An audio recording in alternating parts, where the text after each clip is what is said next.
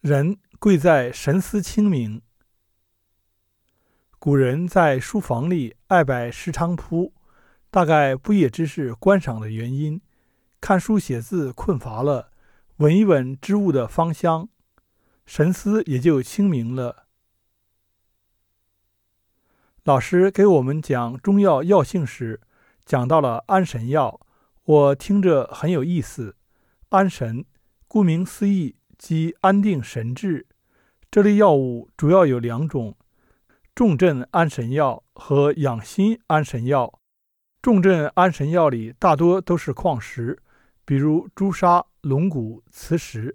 前段时间，阿珍的徒弟来观里做义工。有心的他给每个师傅都烧了礼物，其中就有朱砂粒。之前我灌金的时候，他也赠了一枚给我。随附的纸上写了一句：“愿赤心恒在，诸天护佑。”那是我第一次见到原矿朱砂，和市面上鲜红的朱砂不一样，颜色略深。小小的一枚，拿在手里，沉甸甸的。他特别交代要避免碰撞。容易碎掉。朱砂有清心镇惊的功效，我们在日常生活中也运用广泛。最常见的是在法事上，印刷和书写符章是肯定要用的，圈点符章更是必不可缺。盖印的时候用的印泥里也兑了朱砂。老师曾讲过一个关于朱砂的故事。说用朱砂可以配伍一味药，叫八宝珍珠丹，听名字就知道里面肯定有珍珠。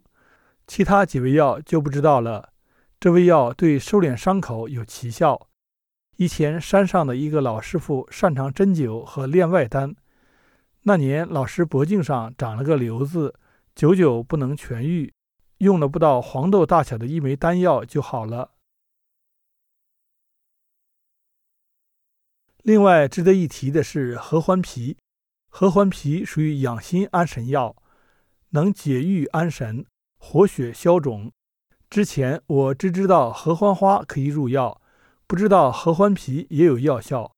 合欢花蒸猪肝，有清肝明目的功效，特别是对治疗老人视物昏花有显著效果。还有菖蒲，菖蒲有水菖蒲和石菖蒲。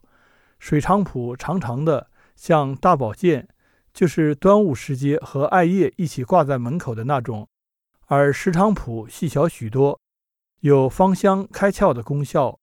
古人在书房里爱摆石菖蒲，大概也不知是观赏的原因。看书写字困乏了，闻一闻织物的芳香，神思也就清明了。